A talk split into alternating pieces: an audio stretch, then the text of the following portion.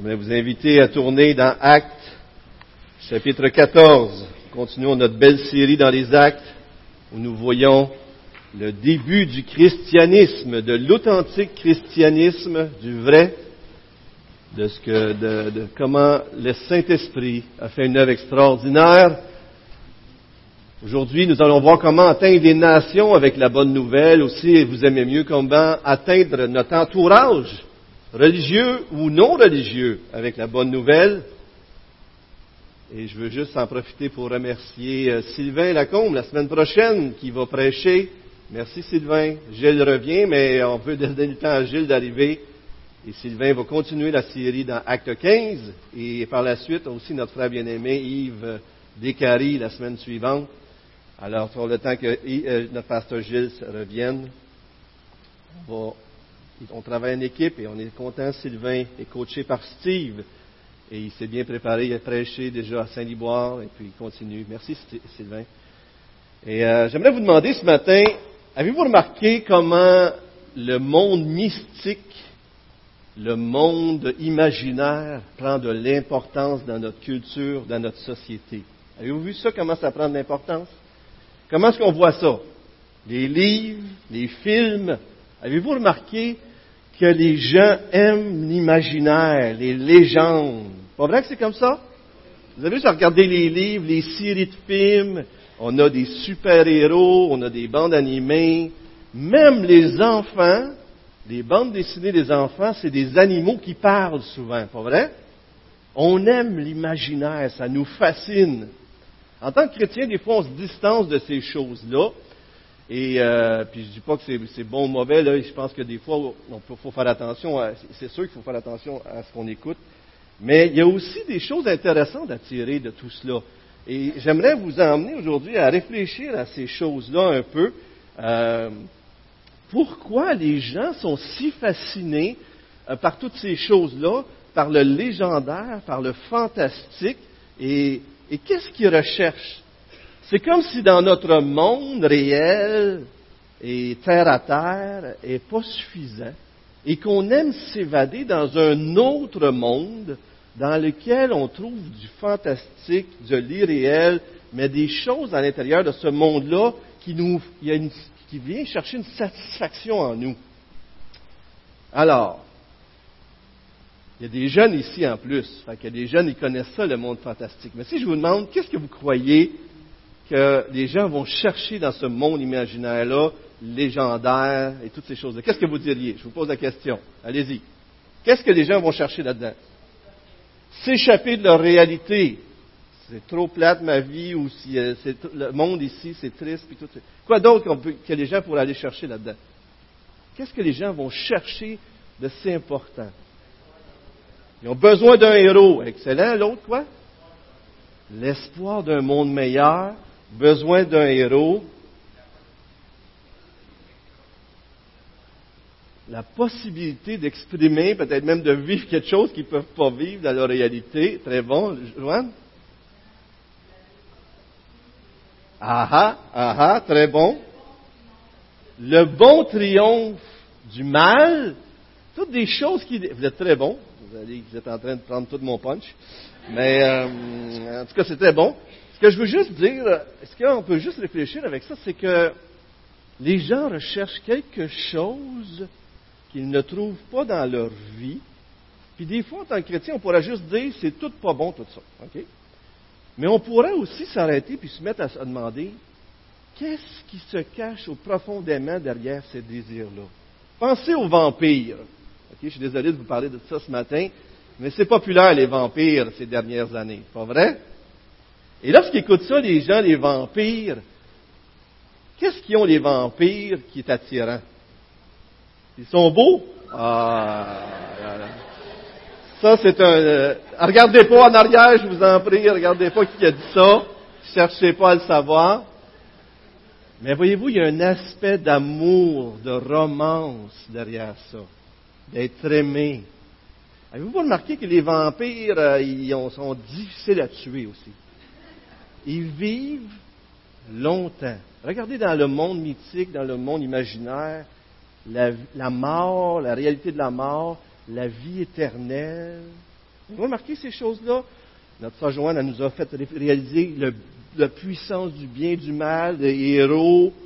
Toutes ces choses-là, ça revient. C'est comme si l'être humain recherche des choses, un autre monde que dans leur monde ils n'ont pas.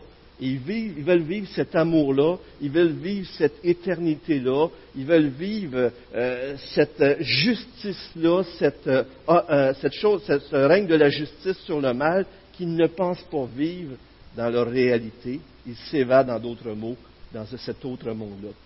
G.R. Tolkien, il y en a qui le connaissent sûrement parce qu'il a écrit Le Seigneur des Anneaux, Le Hobbit. Alors c'est très connu de, de notre génération. Et il a écrit, c'est un chrétien, euh, l'enchantement produit un monde secondaire dans lequel l'auteur et l'auditeur peuvent entrer pour satisfaire leur sens, en d'autres mots aussi, peut-être on pourrait dire pour satisfaire leur aspiration alors qu'ils sont à l'intérieur. C'est comme si on peut se projeter dans un monde dans lequel on trouve une certaine satisfaction.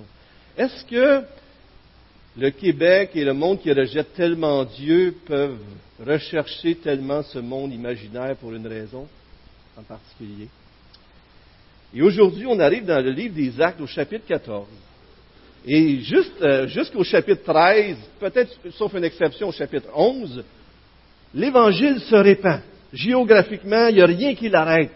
L'Esprit est à l'œuvre et l'Évangile, la bonne nouvelle, en d'autres mots, se répand partout.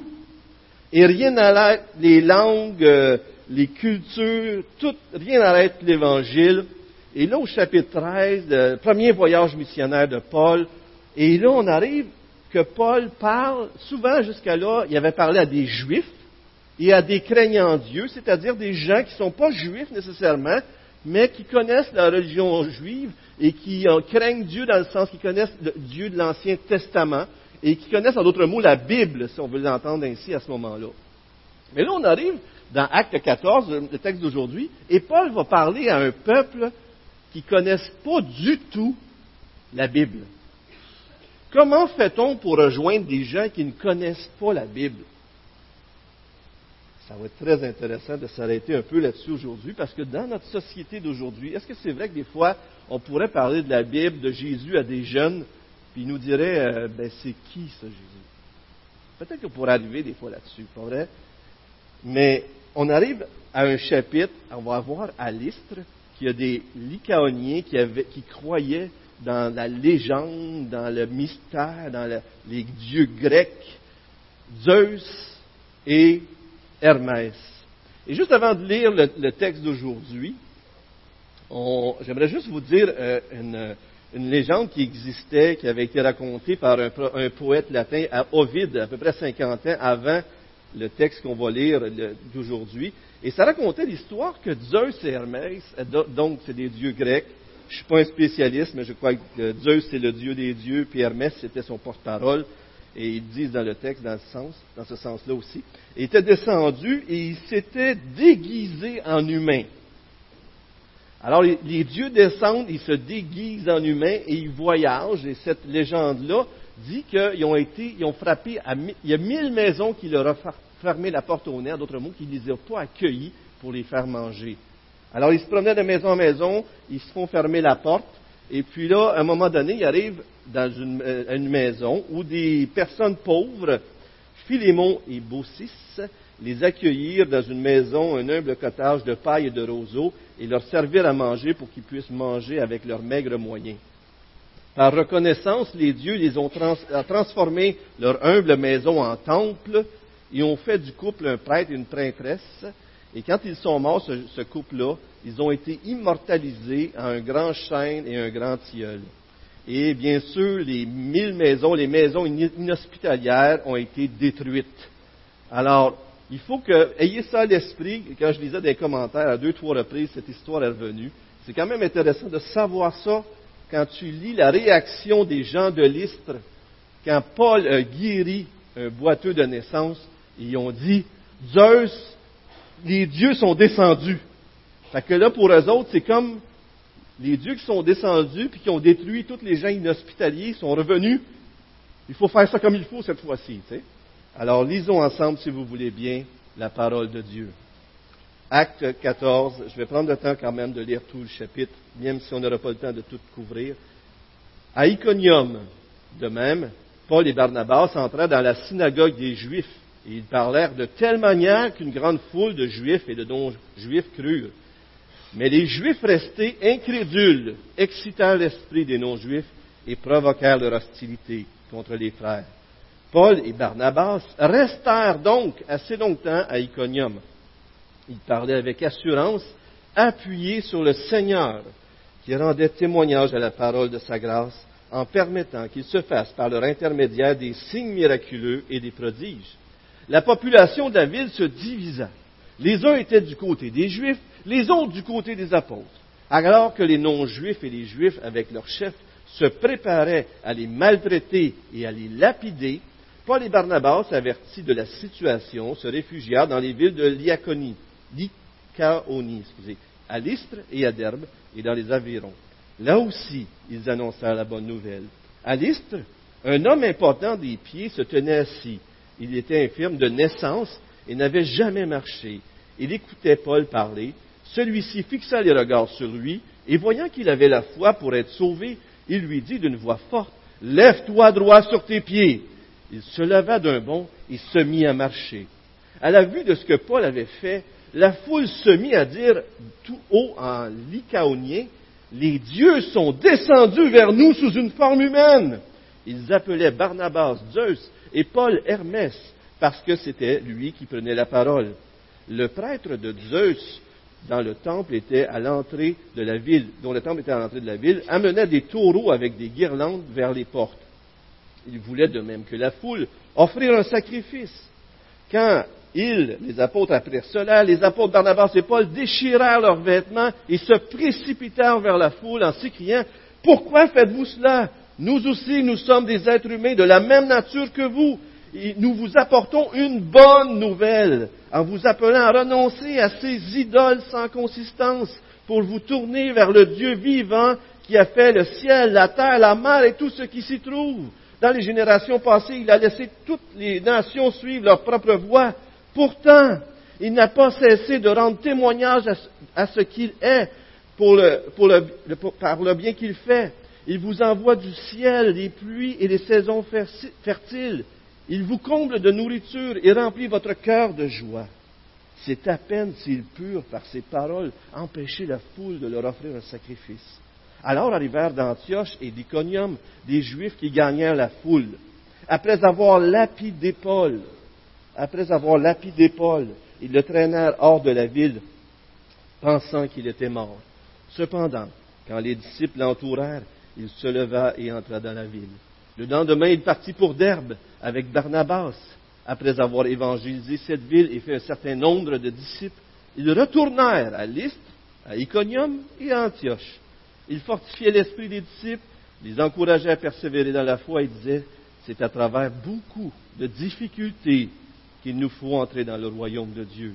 Ils désignèrent des anciens dans chaque église et après avoir prié et jeûné, ils les confièrent au Seigneur à qui ils avaient cru, en qui ils avaient cru. Traversant ensuite la Pisidie, vinrent en Pamphylie, ils annonçaient la parole à Pergue, puis ils descendirent à Athalie.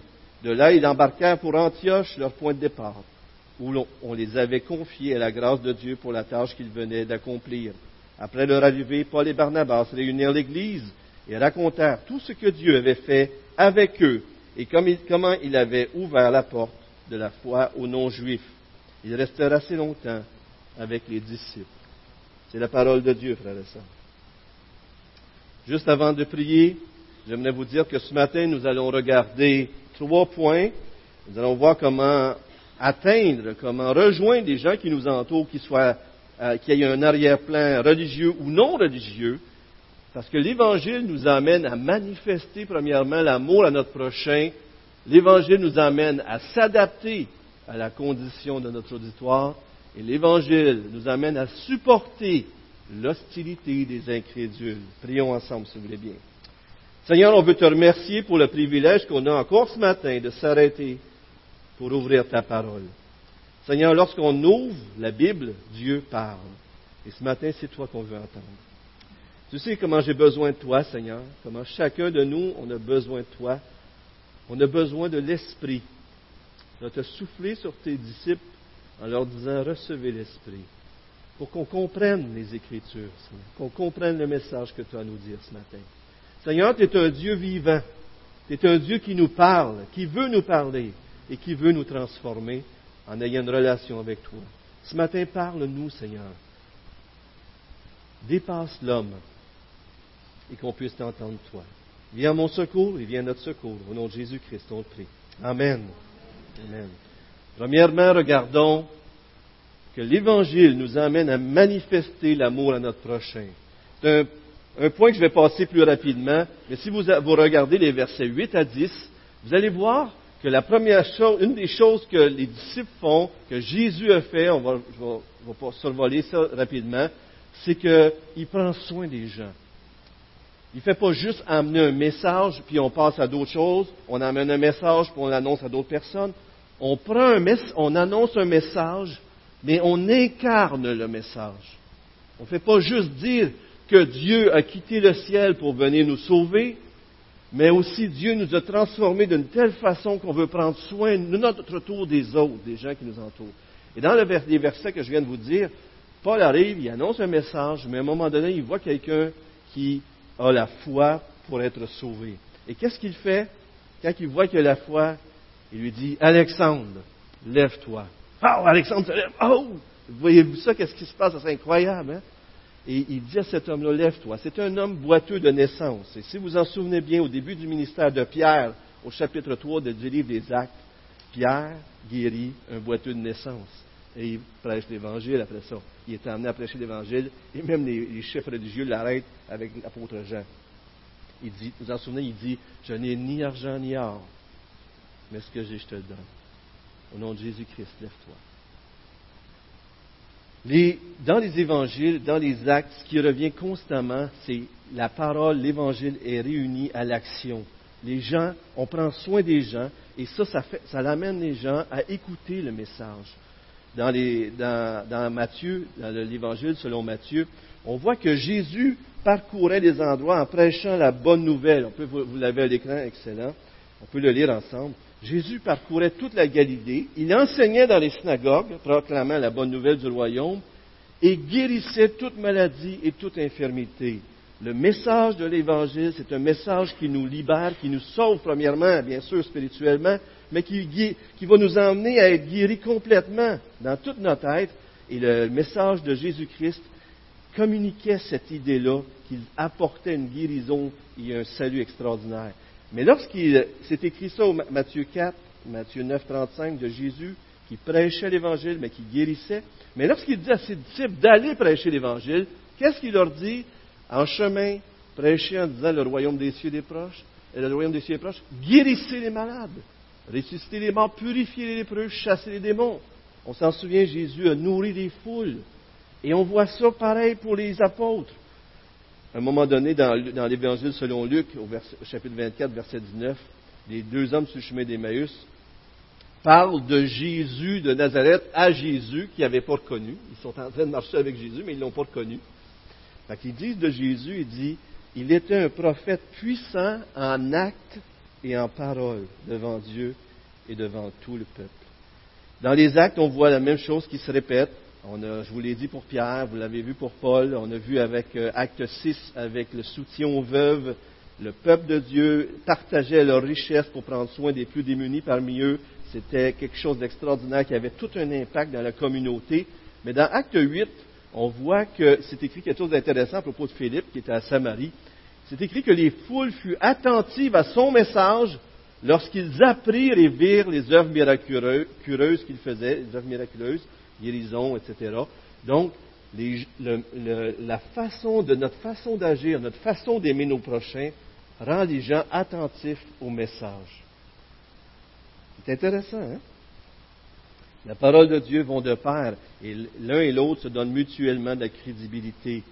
L'idée, encore, je le répète, et c'est important qu'on le comprenne bien, c'est que Jésus-Christ a quitté le ciel, le confort, et il s'est fait pauvre de riche qu'il était afin de nous enrichir. Vous vous en souvenez de ce passage-là dans 2 Corinthiens, on va vous le mettre à l'écran aussi. Mais ce qu'il a fait, c'est qu'il a quitté le ciel, il s'est appauvri en quelque sorte pour nous enrichir, pour donner sa vie, pour se, même aller jusqu'à la croix pour mourir pour nous. Et qu'est-ce que ça fait dans les gens qui croient en lui, ça? Mais ce message-là nous pousse à incarner ce message de l'Évangile et à se dépenser pour répondre aux besoins des autres. Si vous avez connu Jésus-Christ, vous savez que Jésus s'est dépensé, s'est dépouillé pour vous aimer, vous enrichir, vous allez avoir le goût de vous dépouiller pour enrichir les autres. Est-ce que vous croyez ça? Regardez les textes ici. Le premier, je vous l'ai déjà cité, comme quoi on connaît la grâce de notre Seigneur Jésus-Christ. Pour vous, pour tous ceux qui croient en Jésus-Christ, il s'est fait pauvre alors qu'il était riche, afin que par sa pauvreté, vous soyez enrichis. Et là, 1 euh, Jean 4, 9, 9 à 11, c'est le texte qui dit, euh, si Dieu nous a tant aimés en donnant son Fils, on doit s'aimer les uns les autres. Mais un texte que j'ai ramené, si vous avez quelques années que vous êtes ici, vous savez que c'est un texte que j'aime beaucoup, Éphésiens 4, 28. Je m'identifie à ça parce que c'est un peu mon expérience de, de, conversion aussi, pour ceux qui m'ont déjà entendu, que celui qui volait cesse de voler.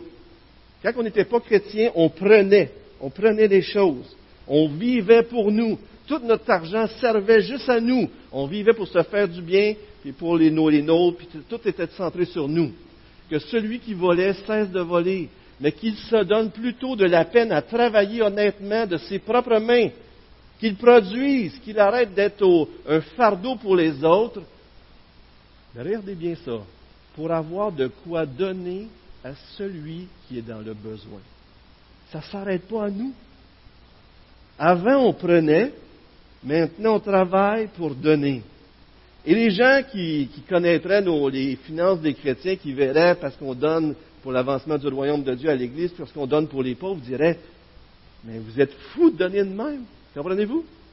Juste ça, c'est un miracle dans notre société. Si Dieu est dans notre vie, il va transformer nos finances. Si Dieu est dans notre vie, il va transformer notre agenda. Si Dieu est dans notre vie, on va se dépenser pour les autres.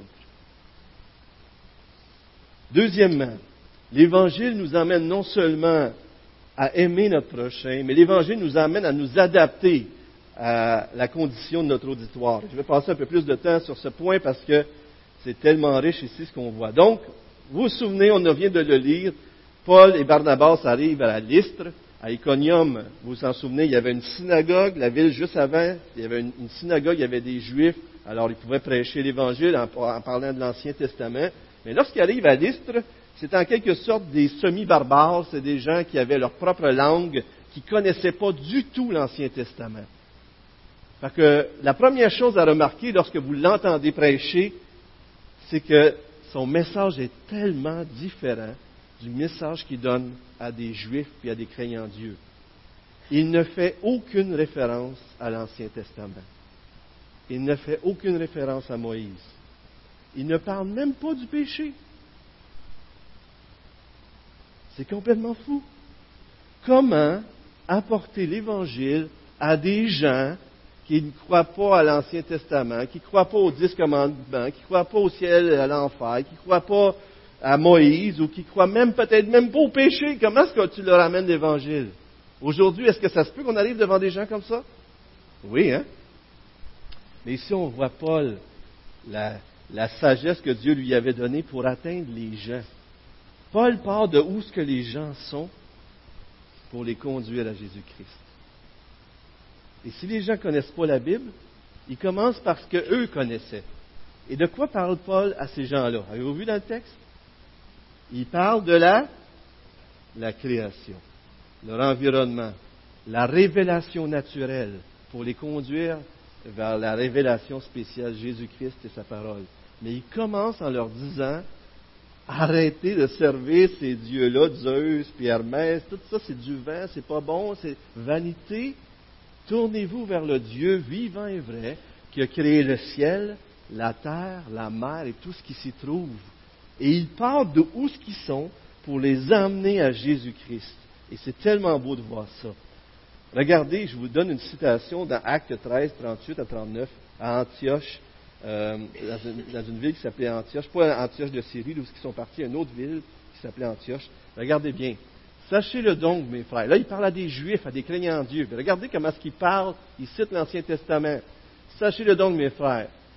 C'est par lui, Jésus-Christ, que le pardon des péchés, des péchés vous est annoncé.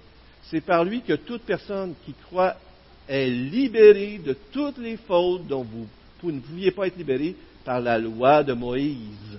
Loi, Moïse, péché, ça c'est un texte qui était prêché à des gens qui connaissent la Bible. Mais si tu arrives avec des gens qui connaissent rien de la Bible, tu vas lui dire les dix commandements, tu vas lui parler de Moïse, tu vas lui parler des promesses. C'est quoi ça? Est-ce que c'est vrai que c'est comme ça? Vous savez, dans notre monde d'aujourd'hui, des fois, tu pourrais arriver et dire à quelqu'un pour lui annoncer l'Évangile, ça peut fonctionner, parce qu'ici, il, y a quand même plusieurs avec des arrière-plans religieux. Euh, mais as-tu déjà obéi aux dix commandements au complet? Fait que là, tu te mets à. Euh, tu, peux, tu, peux, commencer par les quatre premiers, mais tu peux aussi arriver avec euh, euh, tu ne tueras point, tu ne convoiteras point, tu ne feras pas d'adultère. Puis là, tu viens au Nouveau Testament avec le sermon sur la montagne pour montrer que si tu as déjà convoité quelqu'un dans ton cœur, tu as commis l'adultère. Si tu as détesté quelqu'un, tu as déjà commis un meurtre. Fait que c'est pour montrer que les dix commandements peuvent amener une personne souvent à voir qu'il est, pas, un pécheur. Mais pour des gens, les gens d'aujourd'hui pourraient nous arriver dans un monde euh, comme on est d'aujourd'hui, ben, ça c'est ta référence morale, c'est pas la mienne.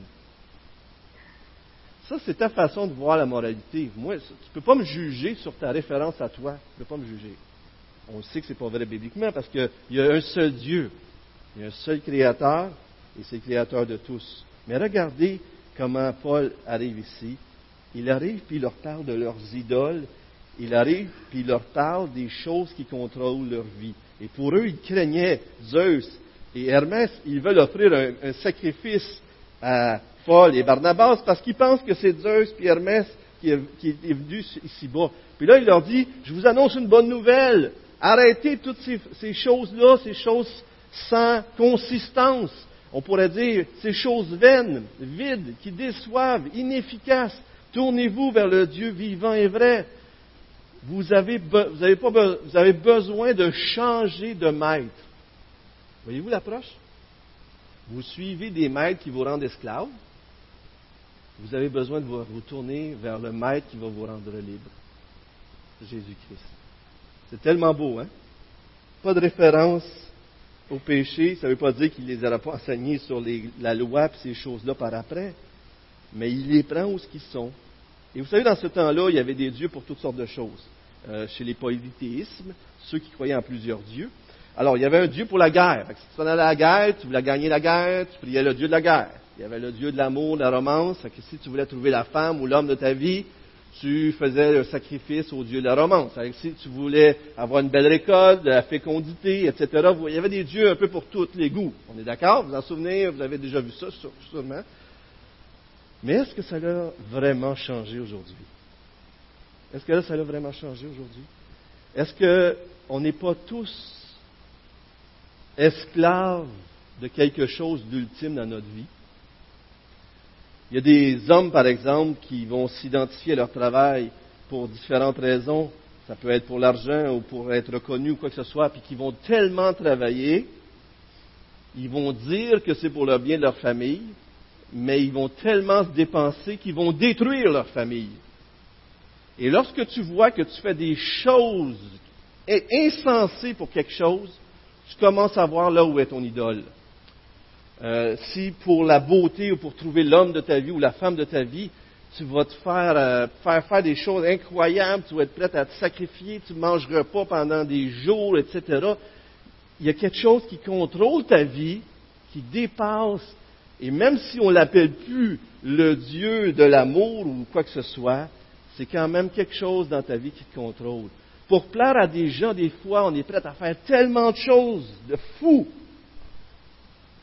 mais qu'est-ce qui nous contrôle? Est-ce que c'est nous qui contrôlons notre vie ou est-ce que c'est ces gens-là pour qui on veut plaire?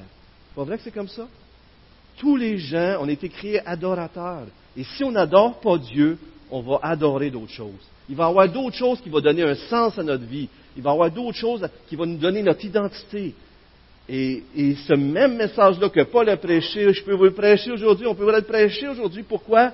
Parce que les gens aujourd'hui ont encore besoin de changer de maître. Quel est le maître de ta vie? Si je vous demandais ça aujourd'hui. Quelle est la chose que quand on vous l'enlève, ça vous met en colère? Si vous vous mettez toujours en colère, il y a peut-être plus qu'un idole. Là. C'est peut-être un idole de contrôle. Hein? Ça se peut, ça aussi. Mais on veut tout contrôler. Mais on veut tellement tout contrôler qu'on perd le contrôle, puis on est stressé, puis on est tout à l'envers parce qu'on veut tout contrôler. On veut être reconnu. On veut tellement être reconnu qu'on va faire des folies pour être reconnu. On va détruire notre vie. On, on peut être contrôlé par toutes sortes de choses. Et ce que Paul est en train de dire, c'est lâcher ces dieux-là. Tournez-vous vers Jésus-Christ. Et vous allez trouver l'équilibre dans votre couple, dans vos enfants, au travail. Est-ce que ça veut dire qu'on n'aura plus jamais de problème avec nos idoles?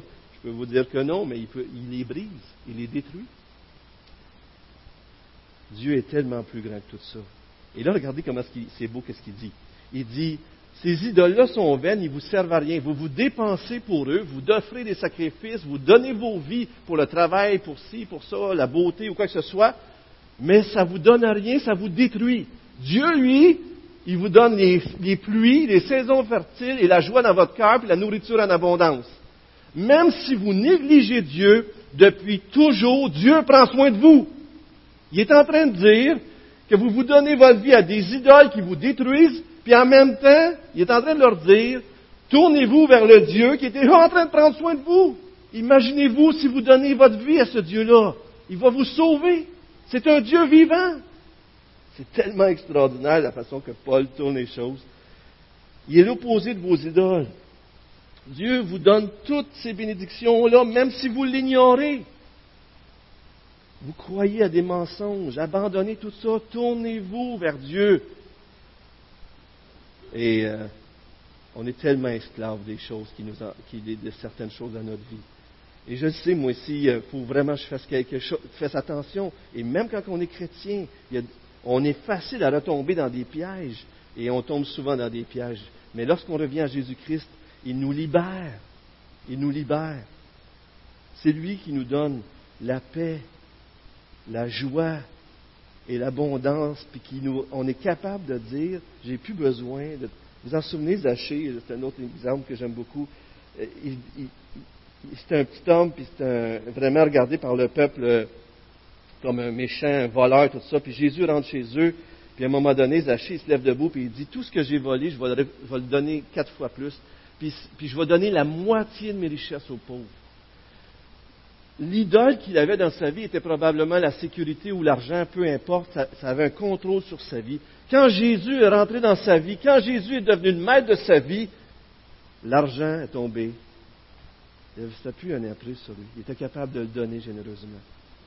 Quand Dieu rentre dans notre vie, puis on réalise que c'est lui notre sécurité, la beauté ou plaire aux hommes, ça peut tout tomber, puis on peut tomber en paix. Parce qu'on est en sécurité en Jésus-Christ. Amen. L'autre chose qui est extraordinaire, c'est sûr que Paul a été arrêté, là, mais s'il avait continué, il allait prêcher l'Évangile. Vous savez, toutes ces idoles-là, imaginez-vous l'idole du travail, d'être reconnu ou d'avoir un, on veut toujours avoir un poste plus élevé ou quelque chose comme ça. Il aurait pu leur dire, vos idoles ne vous pardonnent pas. Si vous ne satisfaisez pas vos idoles, vous ne serez pas pardonnés vous allez être congédié, vous allez perdre ce que vous avez, vous allez être détruit. De toute façon, ça détruit une idole. C'est souvent le cas. S'il y a quelque chose qui détruit votre, votre vie, regardez, il y a souvent une idole en arrière. Mais Jésus-Christ, notre Sauveur, quand il devient notre Maître, même quand on tombe, il nous pardonne. Moi, j'ai vraiment besoin de Jésus-Christ. Vous avez-vous besoin de Jésus-Christ? Si c'est votre Dieu, si c'est votre Sauveur, même si vous n'atteignez pas les standards qu'il nous demande d'atteindre, il va vous pardonner. Voulez-vous d'un Sauveur comme ça? Moi, j'en veux. Voulez-vous d'un Sauveur comme ça? Vous? Voulez-vous un Sauveur comme Jésus-Christ? C'est lui. Même si vous n'atteignez pas les standards, Jésus les a atteints pour vous. C'est tellement un grand Dieu. Il leur dit, lâchez toutes vos idoles Tournez-vous vers Jésus-Christ. Quel est ton espoir? Est-ce que c'est Jésus? Est-ce que c'est lui ton identité? Est-ce que c'est lui qui donne la valeur à ta vie? Et s'il y a des choses qui veulent avoir une emprise sur ta vie, reviens à Jésus-Christ et sois libéré. Troisième point, L'Évangile nous amène à aimer notre prochain. L'Évangile nous amène à l'écouter notre prochain, s'adapter, voir d'où ce qu'il en est rendu pour qu'on puisse le prendre et l'emmener à Jésus-Christ. Mais le troisième point, c'est l'Évangile nous amène à supporter l'hostilité des incrédules. Tous ceux qui veulent vivre pieusement en Jésus-Christ vont être... Il y en a qui en sont très conscients ici. Hein? Est-ce que c'est vrai que si on ouvre la bourse pour Jésus-Christ, on va vivre des choses difficiles? Même au Québec, pas vrai? Même au Québec. Et on voit clairement dans les textes d'aujourd'hui des difficultés que si on prêche l'Évangile, on va vivre des difficultés. Juifs, non seulement, ce qui est fascinant avec l'Évangile, c'est qu'il nous unit tous. Regardez-nous aujourd'hui, des gens de toutes les classes, de toutes les langues, de toutes les nations. C'est tellement beau de voir notre Église. Je suis tellement content de voir ça. Sadja, tu viens de quel pays, Sadja? L'Algérie. Elle a partagé son témoignage, elle s'est convertie au christianisme. On est frères et sœurs en Jésus-Christ. Amen. Gloire à Dieu. Et si on parlerait de toutes les nationalités qui sont représentées ici, on est unis en Jésus-Christ. C'est tellement grand. Mais vous savez-vous qu'est-ce que ça fait l'Évangile? Ça l'unit même nos ennemis. Pilate et Hérode se sont unis pour faire crucifier. Ils sont devenus amis d'ennemis qu'ils étaient. Et dans le texte ici, les Juifs convainquent les non-Juifs de lapider, de persécuter Paul et Barnabas. Même nos ennemis vont s'unir pour nous arrêter. C'est incroyable. Regardez dans Acte 14, 22, je pense que c'est un, passage clé. Acte 14, 22. Alors, on voit dans le texte que Paul a été lapidé. Juste faire une petite référence quand même rapide. Quand Paul s'est fait lapider, il a été chassé de Antioche de Pisidie. Là, il a été chassé d'Iconium.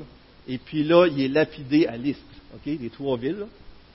Puis, quand il a été lapidé, pensez-y. Est-ce que Paul lui-même a participé à une lapidation dans le passé?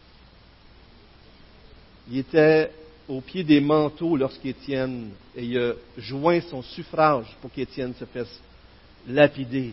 Et, là, se fasse, ouais, c'est pas très québécois, très français, là, je m'excuse. Lorsqu'il a été lapidé, et là, ce n'est pas lui-même qui est lapidé pour sa foi. Et qu'est-ce qui est écrit tout de suite dans le texte? Regardez dans le texte. Paul se fait lapider, et puis là, il s'en va en courant. C'est ça qui est écrit dans le texte? Regardez ce qui est écrit.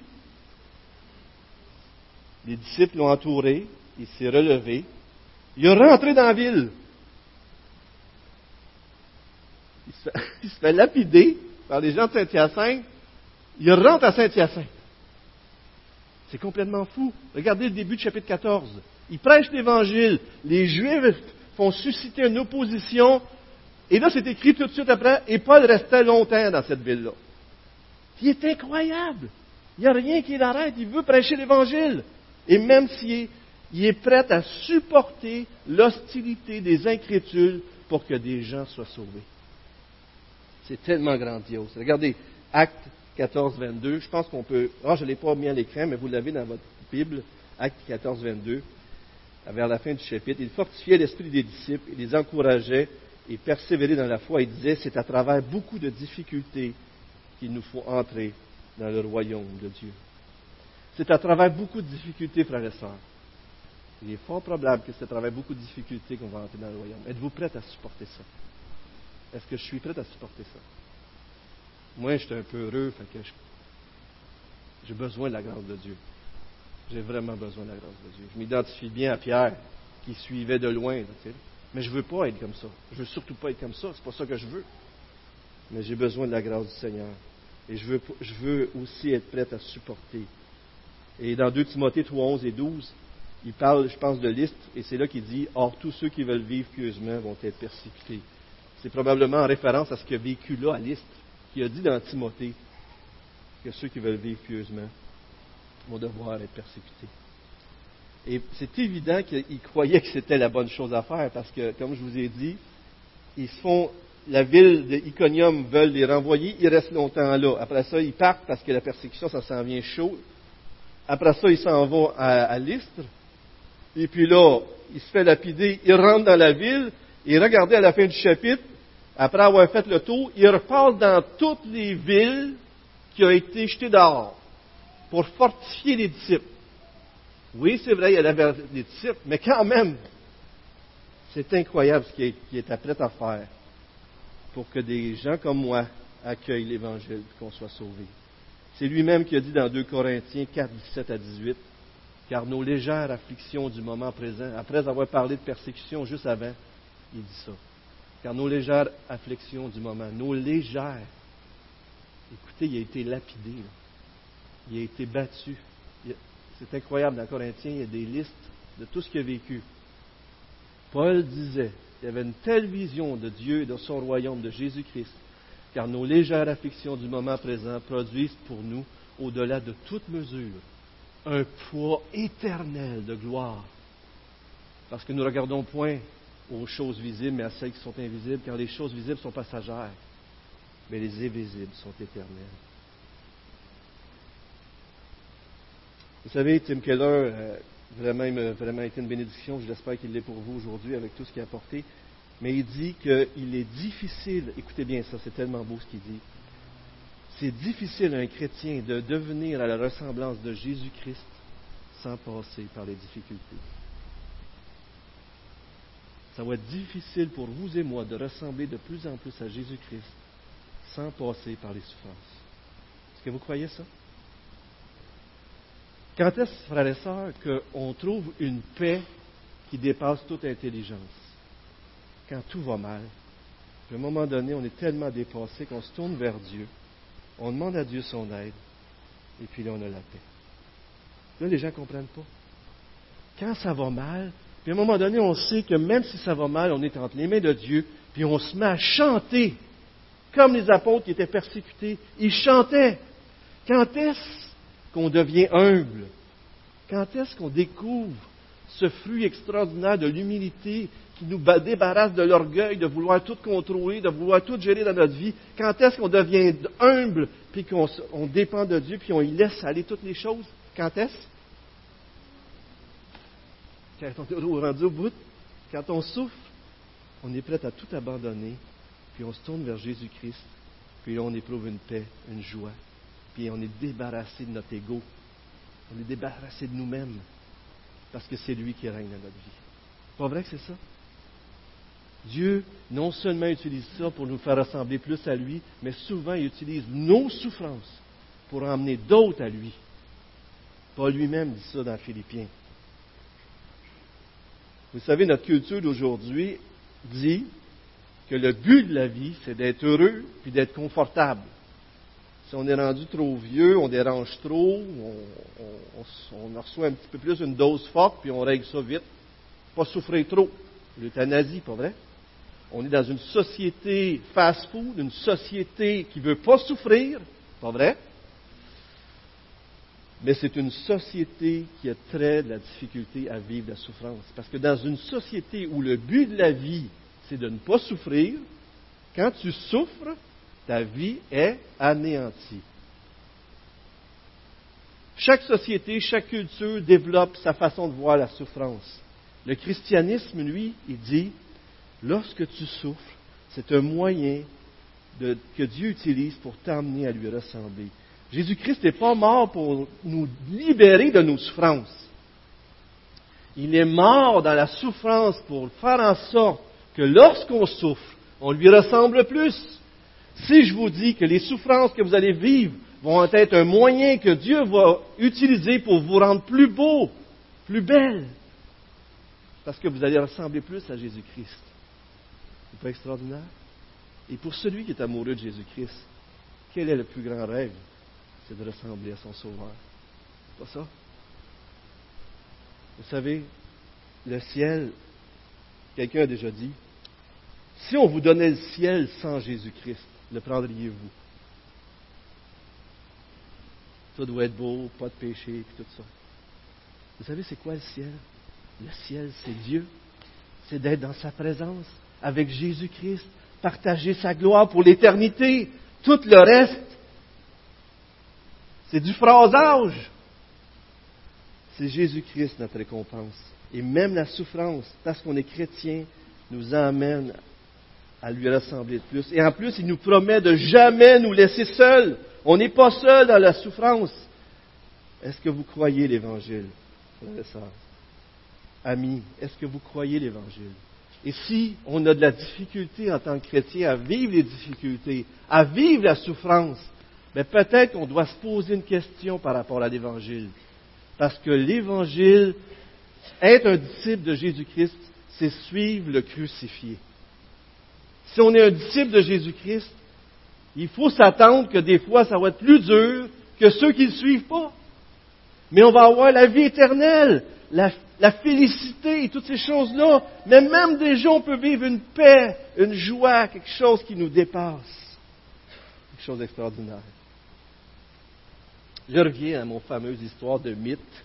Avez-vous remarqué que dans ce passage-là, ces gens-là aspiraient, ils, croyaient dans un mythe qui disait que les dieux ont pris forme humaine. Zeus et Hermès. Qu'est-ce que Jésus a fait? C'est pas ironique pareil. Jésus s'est incarné. Il est devenu un être humain. Il n'est pas pas juste déguisé en forme humaine. Il s'est incarné. Toutes ces cultures de légendes-là, tout ce monde spirituel qu'on se crée, toutes ces choses-là communiquent des espoirs qui sont dans l'être humain, un désir de croire que ça pourrait être vrai. Je me souviens, un gars m'avait partagé qu'il avait écouté un film sur les anges. Je l'avais juste écouté le début du film, je pense, puis en tout cas, je voyais que les écritures, ça marche. Le gars, me dit, il dit, je suis sûr, c'est vrai. Si vous voulez croire ce qu'il dit la Bible, c'est mieux d'aller voir ce que dit la Bible, hein, en passant. Là. Ne croyez pas tous les films. Les mythes et les légendes de ce monde déforment les vérités fondamentales qui sont vraies. Là. que, même s'ils témoignent de quelque chose qu'on aspire dans, dans, nous, ils les déforment, OK? Mais c'est juste pour dire, on veut croire à ça. Et je reviens à M. Tolkien qui a écrit Le Seigneur des Anneaux et le Hobbit. Et il a écrit un essai, ça se trouve sur Internet, à peu près 25 pages. Vous pouvez le trouver, je l'ai téléchargé si vous le voulez, c'est en anglais malheureusement. Je ne sais pas s'il a été traduit. Mais il parle de ça, des contes de fées. C'est un spécialiste, hein? Fait qu'il dit qu'il y a quatre choses qui reviennent dans les histoires qui, amènent que les gens sont satisfaits dans ces histoires irréelles, euh, qui sortent de notre réalité, dans ce monde imaginaire, qui amènent une satisfaction que notre monde n'amène pas. Regardez bien ça, c'est intéressant. Les êtres humains sont fascinés par les histoires, l'idée d'échapper à la mort et au temps. Une première chose, il dit l'être humain veut échapper à la mort et au temps. C'est pas vrai que c'est ça? Dans les histoires qu'on voit un peu partout. Il veut échapper au. Une autre chose, c'est qu'il est fasciné par l'idée de parler à des êtres non humains. Il veut parler à d'autres choses que des humains. Pensez-y, là. On voit ça partout, des, films de bibites puis tout ça. Ils sont fascinés, troisièmement, par la, pensée d'un amour qui guérit tout et qu'on ne perdra jamais. On est fasciné par un amour pour toujours. Les vampires, ou d'autres choses, pas vrai? Mais qui guérit tout. Et quatrièmement, on aime, on désire la complète victoire du bien sur le mal. Ça ressemble à ce que vous disiez au début, vous en souvenez-vous? C'est là, dans toutes ces mythes-là, dans toutes ces légendes-là, c'est des choses qu'on aspire. Mais dans notre monde désillusionné, terre à terre, tout cela, ça tient du rêve, puis on dit, ben non, c'est pour les enfants, tout ça. ça c'est pas pour les adultes. Le monde dit, ça n'arrivera jamais, ces choses-là. Mais la réponse de l'évangile du christianisme, c'est de dire que toutes ces aspirations-là viennent en nous-mêmes. M. Keller disait, c'est une trace dans notre mémoire de l'ultime réalité qu'on a connue originellement dans la création avec Dieu. On est marqué, puis on sait qu'il y a quelque chose là-dedans. Pensez-y. Est-ce que dans la Bible, on parle juste à d'autres êtres humains? Ou est-ce qu'on parle à Dieu? Est-ce qu'on parle à des anges? Il y a même des animaux qui ont parlé dans la Bible. Pas vrai? Est-ce que dans, dans, la pensée de Dieu, il y a cette idée-là de vie éternelle, passer au-delà de la mort? Est-ce que dans la pensée de Dieu, il y a un amour qui guérit tout et qu'on ne perdra jamais? Est-ce que dans la pensée de Dieu, il y a cette idée d'une victoire complète du bien sur le mal? En Jésus-Christ, les légendes et l'histoire se rencontrent pour faire un. les deux mondes, le monde idéal qu'on rêve à voir en Jésus-Christ devient vrai par l'Évangile. Et c'est cet évangile-là qui nous montre la véritable espérance qu'on désire en nous-mêmes. Et même ça va plus loin que les légendes, parce que comme on a dit, les légendes déforment tout. Mais en plus, l'évangile est tellement plus grandiose. Écoutez bien ceci. Le christianisme nous offre tout cela en Jésus-Christ, qui est descendu en forme humaine pour briser la barrière entre notre triste réalité et l'ultime réalité. Il a brisé la, barrière en mourant sur la croix pour nous, afin qu'on soit pardonné, adopté, qu'on ait la vie éternelle. En d'autres mots, ce monde-là extraordinaire qu'on aspire tous à voir, Jésus a brisé par la croix, en mourant sur la croix, et quand lorsqu'on croit en lui, ce monde-là, il y participe. Et un jour, et on le vit déjà par le Saint-Esprit, on va, on a la vie éternelle qu'on ne perdra jamais en Jésus-Christ. Croyez-vous ça? Croyez-vous qu'on va parler à des êtres non humains? Vous n'êtes pas sûr? Est-ce que vous croyez qu'en Jésus-Christ, on connaît un amour qui guérit tout et qu'on ne perdra jamais? Est-ce que vous croyez qu'en Jésus-Christ, la justice va l'emporter sur tout le mal? En Jésus-Christ, tout ce que tous les gens qui ne connaissent pas Dieu aspirent, vous l'avez. Non? J'ai pas. C'est peut-être. C'est quand même fort, non? Vous savez, une autre chose qui n'était pas dans le texte, mais savez-vous qu'est-ce qui revient souvent dans les films? Qu'est-ce qui est l'ultime finale d'un film souvent? Qu'est-ce qui est l'ultime geste d'amour dans un film? Qu'est-ce qui. Au-delà que s'il n'y a pas ça, c'est pas bon le film. Qu'est-ce qui se passe pour que le film soit bon? Quand ça finit? Que ça finit bien, oui, c'est excellent. Le sacrifice. Remarquez dans les films. Un film finit bien quand il y a une personne qui donne sa vie pour l'autre. Quand il revient même à la vie, des fois, il n'est pas tout à fait mort, puis il revient à la vie, c'est plate. Mais, mais pas que c'est plate, mais c'est le fun, ça finit bien, mais je dirais que ça casse la beauté. Jésus est vraiment mort vraiment mort. Il a porté notre malédiction. Trois jours après, il est ressuscité. Mais il est vraiment mort. Même dans nos films, dans nos histoires, les âmes des gens qui ne connaissent pas Dieu témoignent que ce qu'ils ont besoin plus profondément de leur âme, c'est Jésus-Christ et Jésus-Christ crucifié. Si je crois en Jésus-Christ, j'ai la vie éternelle. Si je crois en Jésus-Christ, je vais échapper à la mort et au temps. Si je crois en Jésus-Christ, je vais parler à des êtres, à Dieu lui-même. Si je crois en Jésus-Christ, je vais connaître un amour qui guérit, qui va durer éternellement. Si je crois en Jésus-Christ, je vais voir la victoire du bien sur le mal. C'est vrai? Est-ce que vous y croyez? Amen. Est-ce qu'il y en a ici des gens qui ne croient pas encore, qui n'ont pas cru encore? Est-ce qu'il y a des gens encore qui n'ont pas embrassé Jésus-Christ pour connaître ce monde ultime et véritable qui est là, disponible à nous.